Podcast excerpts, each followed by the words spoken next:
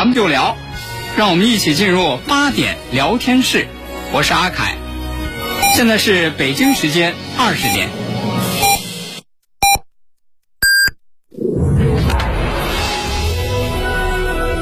您现在收听的是济南新闻综合广播 FM 一零五点八，济南的声音。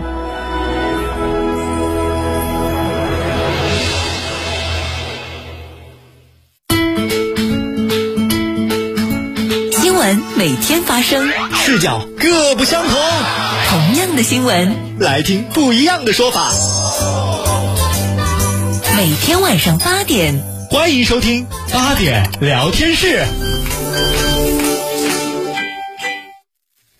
各位听众朋友，晚上好，这里是 FM 一零五点八济南新闻综合广播，欢迎来到八点聊天室，我是阿凯。今天是周日，又到了和大家一起来聊一聊这周国际上那些事儿的时间了。在今天来到我们直播室的还是大家的老朋友，节目嘉宾经济学博士刘伟全博士。听众朋友们，晚上好。节目嘉宾费世忠先生。听众朋友们，大家好。那要说起这周国际上那些事儿呢，必须要来关注一下，就是苏伊士运河这个事儿啊。咱们知道，在这个二十三号的时候呢，有一艘这个重型货船在苏伊士运河的这个新航道搁浅了。然后咱们看了一下这个新闻报道啊，看看了一下当时的这个图片啊，还有那个视频啊啊，就是就就。想象不到啊，怎么会就有这么一艘船在这个河道上，正好就这么斜插着。嗯，这头在这岸，那头在那一岸。嗯，整个就把那个那个那个河道就就给就给堵上了啊！这样呢，就是造成了这个航道的拥堵。那么，截止到咱们节目开始之前啊，反正是还没有听说说是现在这个情况。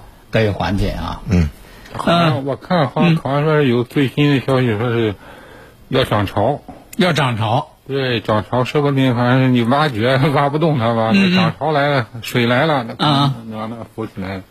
哦，动一动。哦，就是就是现在也是在在等啊，就是看一看这个，要是涨，因为它搁浅了嘛，是吧？它为什么它堵在那儿就走不了了？就是两边这个岸边。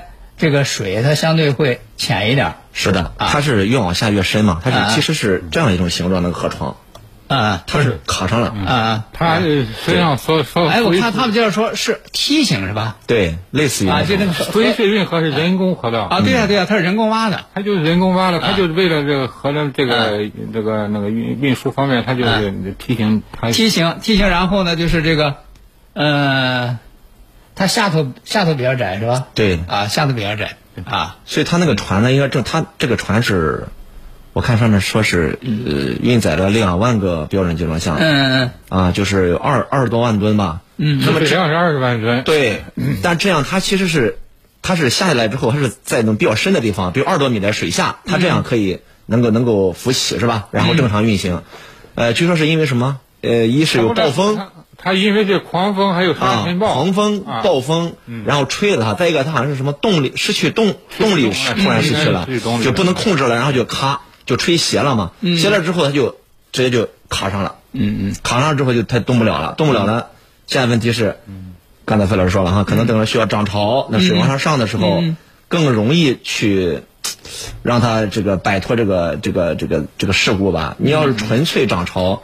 估计也不行，它是借着涨潮呢。嗯，刚才说挖开那个地方，然后再拖，再怎么着，它反正是一同时吧，得同时得各种解救措施。嗯嗯。它关键是苏伊士运河是人工河道，它不是在真正大海上。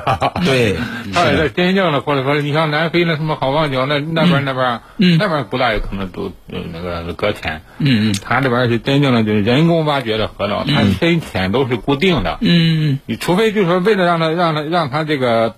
嗯，个性为啥让让他让他这个重新获得动力，让他浮起来以后，一个是涨潮，一个是重新把它的底下沙子什么的都带啊。对对，你说到这个事儿，咱你看，就这两天在这个社交媒体上广为流传的这样一张照片吧，是吧？在这个高大的这个货船的下面嗯，有有有有一个很渺小的挖掘机，但是咱知道哈，你平常咱要是见到那个挖掘机，咱也看到挖掘机其实也是庞然大物，但是这样一个庞然大物，在这艘这个巨轮，巨轮跟前，那简直就像个玩具的一样。关键是他要救他哎，对呀、你看就这么这么一个小点点儿挖掘机，还在不断的下边挖挖挖。他其实就是想把那个刚才说那个船头上那个。那个那个，他不是插到泥沙里了对对对。把它给挖开。嗯嗯嗯。哎，他是挖掘那个那个地方。嗯嗯所以一般的海运搁浅，刚才费老师也说了啊，它其实是在海边儿搁浅。嗯嗯。它就是一边儿，它比如说它那个那个船底接触了这个海底了，嗯嗯。它可以通过什么呢？抛货，嗯或者是拖拽，往往深，包括来海那个海水中往深海拖，嗯，它现在是两头都卡住，对对。你不是拖它拖不动，现在他没法拖，所以说，你看，就是刚才刘博士提到的这些，一般这个海运货轮如果搁浅的话，采取的这种这个营救的方式，对其实这次在在这次当中也都用了啊。说一开始可能是想要拽，但是这个呃没没没这个船这个船太大了，是吧？嗯。而且好像专家们还说说这个拽呢也得称量着拽。嗯。说为什么称量着拽呢？他说你别看这么大的一艘这个货船，其实相对来说它还是比较脆弱的。它有平衡，首先对，，嗯，如果说你这个拽，如果这个拽不好，这个力度掌握不好的话，可能就有有可能造成这个船它倾覆啊，对，甚至于说这个船这个解体啊，断裂啊、反正拽看来是没拽了。然后这不后来又说是挖，嗯，啊，这个这个挖呢，这个看起来现在目前反正就就是这个这个程度，也没有见说多么大的这个成效。他他挖，其实刚才费老师说的，他挖了之后，他主要是想等着那个涨潮。嗯啊啊挖了等着涨潮，之后等着涨潮。他不是前面那个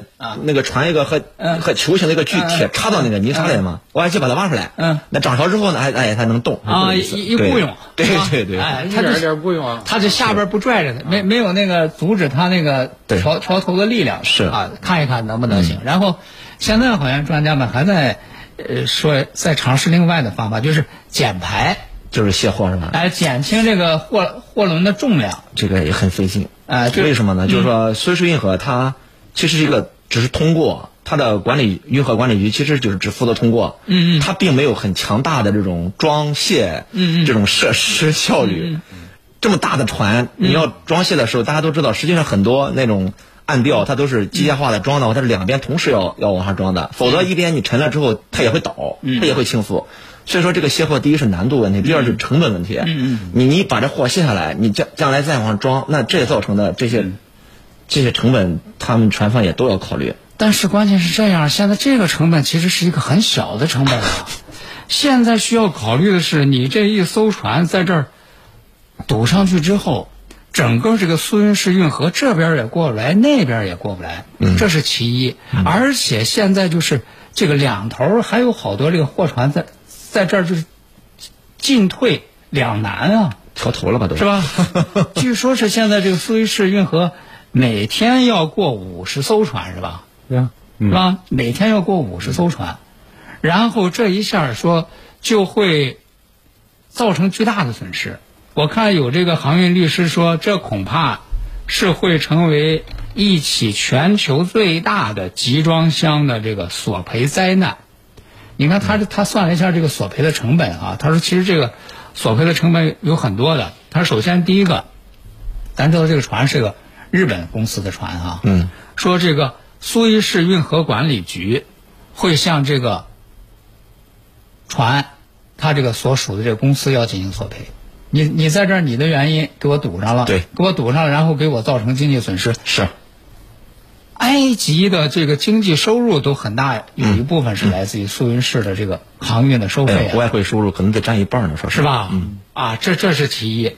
然后，人家那些因为你堵在这儿，那些走不了的船，嗯，也得给你那个索赔啊。嗯，对，他延迟交货呀什么的都会跟他有关系。对呀、对呀、还有是吧？还有呢，你你你救他，你得挖，你剩下所有的费用也得索赔。嗯嗯还有呢，这个船可能也受损了，对。船自己也得索赔啊，也得收也那那个船上的货主的货耽误了，货主也得索赔啊。对对对，而而且说，而且这个有消息说，说这个运河管理局还要还打算对这个船东要罚款嗯，啊，就除了索赔之外还有罚款，这是一系列的。啊，这这是就是咱现在可以眼见的这这样的这个经济损失。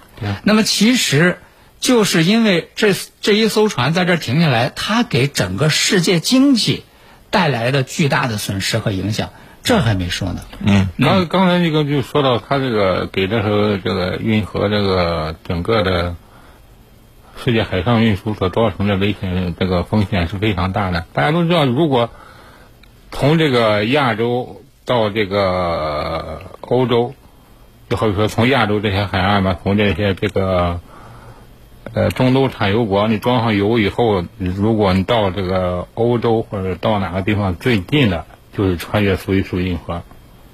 如呃穿越苏伊士运河，好像是从这个看了看，我看了一一些什么报道，好像是从那个哪个地方，从苏伊士运河那地方到那个荷兰鹿特丹港，好像是只需要嗯十一天的航程，还是二十一天的航程。嗯嗯如果你要是绕道从那个不从苏伊士运河走，从那个那个非洲南端的那个好望角走，嗯，时间上就要延续到好像是四十一天。反正他们有个测算，说是怎么多一周嘛。嗯，不止多一周，他因为他他因为他他他因为为什么这苏伊士运河这么重要呢？他就是因为他这个时间上，它它它整个他绕了非洲绕了一圈儿，要说你能算得得将近一个月呢，是吧？对，应该是一个一个多月了，因为它是从北非再到南非，然后再绕上去，再绕上去，再绕上去。它。整个就是围着那个非非洲绕了一圈儿，嗯。嗯这是时间上的成本，然后这个运输上的成本，嗯嗯，你绕了这么多海路，好像成本好像也要，好像说是每吨货物呢成本好像也要增加多少，是三十万美元还是还是多少万美元？反正就是好像不是不是每吨，应该是每一个集装箱的，好像说是。就是简单来说，就是这一下就是极大的增加了这个货运的成本。嗯，那么这个极大的增加了这个货运成本之后，你知道这个运输这个东西在整个这个经济的这个产业链当中，它会它的涨价会带来一个带动效应。对，因为运输成本本身也是国际贸易价格的一部分嘛。嗯嗯嗯，你只要是运输成本涨了，对然后整个这个产业链的这各个环节开始，这是纷纷都要涨价。对，嗯，因为海运它本身是承载着整个，就是这个国际贸易运量的百分之七十到八十都是通过这个海洋运输来完成的啊啊。当然，苏伊士运河呢，刚才说并不是说唯一的就是通道嗯啊，当然还有其他的这个这个这个国国家之间的运输是通过海洋来完成。嗯但是整个苏伊士运河它一年的这个这个通过通过量，嗯我看数据说是占到国际贸易整个一年的这个量的百分之十二。百分之十二，百分对之这是相当多了。嗯，百分之十二。嗯嗯。那么这样呢，因为它的这种呃停摆，刚才说导致这个呃要从苏伊士运河运往这个西欧的货物啊，要要走南非，走好望角。那么这样的话呢，它势必会一个是带来这个延迟的交货，刚才说了啊，可能会多出二三十天来。另外一个呢，就是运输成本的上升，这样都会导致什么呢？一个就是呃这个纯粹的消费品。啊，我刚才看到什么咖啡啊，嗯什么什么这个什么卫生纸啊，卫生纸对这样的一些消费品呢，它的这种不能及时供货，嗯嗯是吧？导致这个这个价格会上涨。嗯，更关键的是什么呢？就是我们说，呃，通过苏伊士运河的这些船呢，很多它实际上已经是，呃，刚才说属于能源啊、嗯铁矿石啊这样的一些大宗商品，包括原材料，嗯它的这个运量也非常大。那么这样呢，甚至会使得很多的工厂啊，这个供应链儿中断了。嗯那你就无法生产，无法生产之后呢，进一步推动这个下游的产品的价格的上升。嗯而且这个关键是它不能预测什么时候能解决这个事故，嗯是嗯两周呢，还是两个月呢？对吧？这个不确定性还存在。对，关键就是这个事儿，现在确实不好说啊，因为现在就是有关这个苏伊士运河这个这个船的这个给它进行这个营救这个情况呢，你当然你要从这个经济这个角度来考虑啊、确实你越早越好啊，嗯你你这晚一天，然后你看说现在原油要已经涨了吧？对涨了是吧？6%原油已经涨了、嗯啊，呃，然后这个欧洲人说，哎呀，赶紧囤咖啡吧，啊，说因为嗯，从从那那个那边过来那个咖啡也过不来了，嗯然后从巴西那边什么那个纸浆啊什么，对也也也过不过不来了，是囤囤卫生纸吧，是吧？呃说这这个着急，但是呢，我看了一下相关的这个参加营救的这个公司呢，还表示说这个事儿是急，我们也着急，但是这个事儿呢还真不能急。说为什么不能急？他说你看这个事实在这儿摆着，咱这个船就是这样。说如果你你太着急，就就有一些这个这个这个这个措施太过于那个超前的话，说指不定这个船就像刚才咱一开始说的，它可能它就会翻了。嗯，它甚至它会那个解体，嗯。然后要那样，要是翻了解体堵在航道里，那是更麻烦。那更麻烦。嗯。哎、所以说你看，就是现在这个事儿，它到底说是，嗯、就像刚才刘博士讲的，说你是一个礼拜还是一个月，现在谁也不。先看着第一次涨潮吗？不是说要？但是但是这个事儿就在这里啊，就在这里，就是咱就说了，因为咱说这个事儿，它就会产生一个蝴蝶效应。嗯。然后呢，它对世界这个经济和这个金融，它就会产生一些影响。而你比如说，作为这个金融市场来讲，它最怕的就是不确定性。对，所以，这个这个，我就挺想这个请教一下刘博士啊，就是就在苏伊士运河啊，呃，咱也不知道是什么样的原因，嗯是吧？然后哎，就这个船就横在这儿了，它会给这个未来的这个世界经济和这个金融会带来什么样的影响？其实我们刚才已经分析了啊，就是说，首先带来的就是，呃，一个是就是各种价格的上涨，嗯包括刚才说运输费用，嗯啊，那么这个上涨呢，刚才说你对于这个呃这个经济来讲的话，那肯定是有利有弊，是吧？嗯嗯。那对于对于企业来讲，我的成本上升之后，那我的价格自然也会上升，嗯嗯。但是呢，那最终最终这个付出代价比较多的还是消费者，消费者得买单是吧？另外，从你要是从股市来讲，从金融上来讲的话呢，那也是不同的行业来讲，它也是、也是有利有弊。你价格上涨对有有对我们来说可能不是好事，但是对他们来讲，有的时候价格上涨是好事啊，对吧？你说原油价格上涨了，对不对？粮食价格上涨了。它那个营收增加了。对啊，我觉得俄罗斯现在估计也挺高兴的，是不是？那我产油国就是挺高兴去了啊。是不是？所以说呢，就说是现在问题，我们想说的是，这个事件的发生，就其实就说明什么呢？世界经济其实挺脆弱的。对对对，对吧？一一一艘船竟然，我们说呢，它的一个搁浅，竟然对世界经济造成这么大的一个影响。那么从反过来讲，就是我想说一下苏伊士运河，本来说它本来就是一个人工人工的运河，人工挖的。当然呢，它这一百多年呢，它可能也扩扩建了好几次啊。呃，最早的时候，我们当时学这个国际这个货物运输的时候，讲的就是有苏伊士运河、苏伊士运河、苏伊士运河、苏伊士运河的这种船，和巴拿马型船或苏伊苏伊士型船。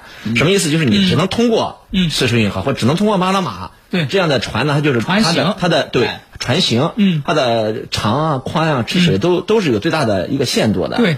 当然，随着世界经济不断发展，那所以那个埃及也是为了创收嘛，嗯。对吧？他说，那我们把这个运河再扩宽点吧，因为现在船越来越大了，嗯。如果我们的运河不扩的话，对吧？那个船它没法走，它只能走走南非啊，嗯。赚不着钱了，嗯。所以我好像是这个苏伊士运河也是拓宽了好几次，嗯。但是刚才说，你从理论上讲，你可以现在什么什么通过载重二十五万吨的了，那好，真来个二十五万吨的，嗯。意外发生了吧？嗯他他这次这这艘船就是世界上实际上是世界上最大的对，我的意思就是说，你不能为了赚钱，你你可以限定它。你说这样的船不能通过，是不是？你自己有没有这种这种刚才说巨轮通过的这种这种什么意外防范的这种措施？你对具不具备？你这个能力有没有？它这种二十万吨的这种巨轮，你在这种人工运河上看的是非常庞大。如果你要把它放在这那海洋里面，是放在海里是一叶小舟，哎没没问题 啊。它它这个船是长四百，嗯四百宽米，宽60米排水量二十万吨，这世界上最大的船之一啊。对，对，但是有些游轮它都能到上百万吨啊，对啊。但是它不会走苏伊士运河，啊。对吧？对。它就会走，比方说走走南走南非，甚至美洲走南美那边。嗯。巴拿马，巴拿马其实巴拿马型船比苏伊士运型船还小。啊，啊，巴拿马运河更它是以它更窄，嗯。啊，它好像最多现在也就是最多最多十五万吨吧，嗯。嗯，那就是说这其实是也是提出了一个问题啊，因为现在首先作为这个航运航运的这样一种这个运输方式，其实在世界经济当中是占有重要地位的。就是船越来越大，嗯嗯，载货量越来越多。你传统的刚才说这些运河、人工运河，它得通过、它的管理，嗯是不是啊？我觉得都都要相应的提高才可以。嗯嗯嗯，呃，但实际现在就是说，看起来确实你这方面也没有什么预案。嗯，没有啊，我觉得埃及的管理能力达不到这个。实际上，这这次预案的提出来以后，我看了好像现在有报道说是美国嗯。他要提供他要伸手啊。帮助，嗯。嗯嗯伸手帮助，他要派出一个什么海军的中将领导专家小组，嗯，就帮助把这个苏伊士运河疏通了，把这个把这个船把它让它，反正是让它先出来吧，嗯。对，把运河疏通了以后，是，但是这就涉及到政治问题了。嗯嗯嗯当初埃及从这英国手里收回苏伊士运河，嗯双方是经过了多少年的斗争，然后以色列和埃及的这种争争霸战，当时中东战争对几次是，又是围绕苏伊士运河打的。对，然后这它这个苏伊士运河再重要的一点就是它中东石油都从这个地方走，基本上是从这个地方走。是的，所以说，这个埃及他不愿意这些外国的这些势力来插手他本国的事务。嗯嗯。但在这种情况下，所以说他们也不愿意，就是让那些什么美国啊、日本啊这些欧盟啊这些国家来嗯到我们这里来。你虽然说是能帮助我们吧，但是在这种情况下，你反正从政治的考虑来说，就是请神容易送神难，对是吧？也有这样的考量，也有这样的考虑，嗯嗯嗯所以说，你看这一艘船堵在苏伊士运河，这不不单单是一个这个交通管理的问题，嗯也不单单是一个单纯的一个交通的这个意外的事故，嗯它还会对整个这个世界的经济和政治带来各种各样的影响。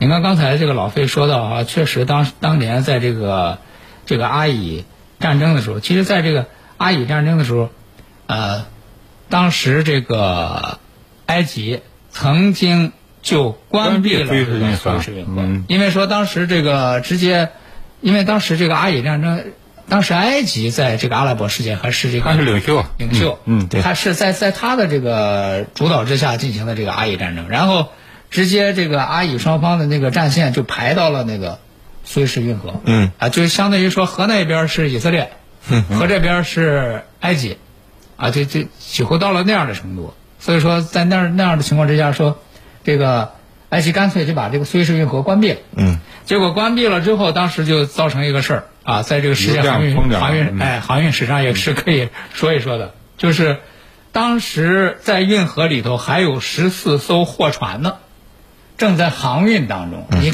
可是战争这个事儿，他哪能提前给这货船说，呃，我们这个要要要要要关闭了啊，你们这个抓紧下高速啊。是吧？这不可能啊！直接就关到里头了，而且关到里头之后，说是这一下这个苏伊士运河这关关闭，待在里边十四艘艘船，在里边一下就待了八年，八年，待了八年，一下待了八年之后，说是就因为这，那肯定人都撤了啊。说就因为这十四艘船在这个苏伊士运河待的时间太长了，逐渐被黄沙覆盖。因为咱知道，这个苏伊士运河所经过的地区啊，它是沙漠。对呀啊，它为什么它在这儿挖？它这好挖，嗯啊，它没有什么岩石啊，什么那些东西，好挖。哎，结果这十四艘船八年，竟然都被黄沙覆盖了。后来就有了一个称号，叫做“黄色舰队”。哦，啊，这应该是苏伊士运河有史以来这个封闭最长的时间了啊啊，造成的这个这个断航最长的时间了啊。但是除此之外，其他其他时间其他时间也有一些偶尔的那个搁浅的这个问题，哎，好像我们慢慢都能解决。对对对，只要船小，对，问题都不大。对，但是现在关键是，就像刚刚刘博士说，确现在确实是一个问题啊，就是你像现在的这个船造的是越来越大，对，啊，作为这些这个人工运河的这个拓宽啊、疏通啊，嗯，可能就跟跟不太上这个这个节奏，对，所以就如何解决这这个矛盾，确实也是一个问题啊。嗯它不好解决，因为这这埃及这刚才咱也说了，这埃及它当局，他也他也得考虑它苏伊士运河它运行的成本。嗯如果它运行成本过高了，把这艘船弄出来，运行成成本过高，他们也非要赔本啊。嗯嗯，他们也不愿意干。再一个就是从政治上考虑，如果美国啊、日本啊、欧盟这些势力进来以后，请神容易送神难，以后 中东埃及这两年好不容易就是说是，不是那个世界的什么，这不是世界的焦点了。他好不容易过了几几年，不是不能说是比较舒服的日子，就比较安、比较平静、比较安静的日子。如果这这一些势力再重新进来，嗯，那就以后就很难说了。嗯嗯。所以说，你看现在就是，就只能是哎，是说二十七号啊，嗯。哎啊，就当当地时间，对，当地时间，嗯，也不知道那个那个那个那个涨潮，嗯。啊，涨潮的情况怎么样？嗯、期待着吧，啊，祝福着吧，啊，这个涨潮能够赶紧让这艘货船嗯。摆脱这个搁浅的窘境，对，也让世界的这个经济和金融也能够安全的度过这样一个危险的时刻。好，了今天的八点聊天室咱们就和大家聊到这儿了，明天晚上八点再会。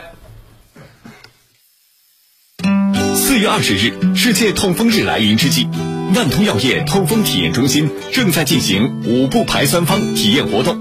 如果你有痛风或者尿酸高，拨打电话仅需十九块九就可以得到五步排酸方一份，到店凭检测数据即可免费领取尿酸检测仪一台，仅限一百名，免费领取热线五八九零八幺七七五八九零八幺七七，地址山大南路十二号。一年之计在于春，防病治病正当时。为帮助广大患者健康度春季，济南杏林中医院开展送春暖、送健康活动。三十一日前来院就诊患者免收专家挂号费，实消费凭据可领取养肝固肾汤一份。所有检查项目半价优惠，住院治疗费用优惠百分之四十。请抓紧时间预约报名，报名热线零五三幺八三幺二零九九九零五三幺八三幺二零九九九。济南方特花朝节盛大启幕，春光渐浓，花朝时盛。四月三日到四月五日，济南方特延时开放，超值游玩十二小时，漫看宜生宜衣，偶遇十二花神，玩转主题项目，清明踏青去济南方特。倡导本源文化，寻找健康密码。慢病久病多虚损，培补本源护健康。济南新闻频率每天下午两点三十分，由中医药经典膏方进行的皇氏复方滋补力高独家赞助，张教授客座直播的全程总动员栏目，将与大家追溯疾病本源，解析膏方养生治病密码。栏目热线零五三幺五九六幺三三八八五九六幺三三八八。优惠通知：心血八味胶囊为了让更多朋友摆脱疾病痛苦，收获健康人生，心血八味胶囊特此举办大型优惠活动，优惠截止到三月底，优惠截止到三月底。详情请拨打心血八味胶囊全天咨询订购电话零五三幺八六幺零零三幺八八六幺零零三幺八零五三幺八六幺零零三幺八。雪山万科城，大城去想象。城市东墙主轴，百万方超级住区，建面约九十五至一百六十五平，大城低密装修美宅。雪山万科城，大城去想象。品鉴专线八七八九四个八八七八九四个八。岁月留痕，美好共存。和彩云无限速的网盘，下载即享四十 G 存储空间，给老人大小屏互动添幸福，给孩子记录成长每一步，给爱人美好时刻共分享，给自己一键备份更安全。全天照家和彩云，美好生活伴您行。中国移动。四月二十日，世界痛风日来临之际，万通药业痛风体验中心正在进行五步排酸方体验活动。如果你有痛风或者尿酸高，拨打电话仅需十九块九就可以得到五步排酸峰一份，到店凭检测数据即可免费领取尿酸检测仪一台，仅限一百名，免费领取热线五八九零八幺七七五八九零八幺七七，地址山大南路十二号。一年之计在于春，防病治病正当时。为帮助广大患者健康度春季，济南杏林中医院开展送春暖、送健康活动。三十一日前来院就诊患者免收专家挂号费，实消费凭据可领取养肝固肾汤一份。所有检查项目半价优惠，住院治疗费用优惠百分之四十。请抓紧时间预约报名，报名热线零五三幺八三幺二零九九九零五三幺八三幺二零九九九。一根随手丢弃的烟头，可以烧毁万顷森林；一缕垂涎欲滴的炊烟，可以毁灭绿色家园。一支探险猎奇的火把。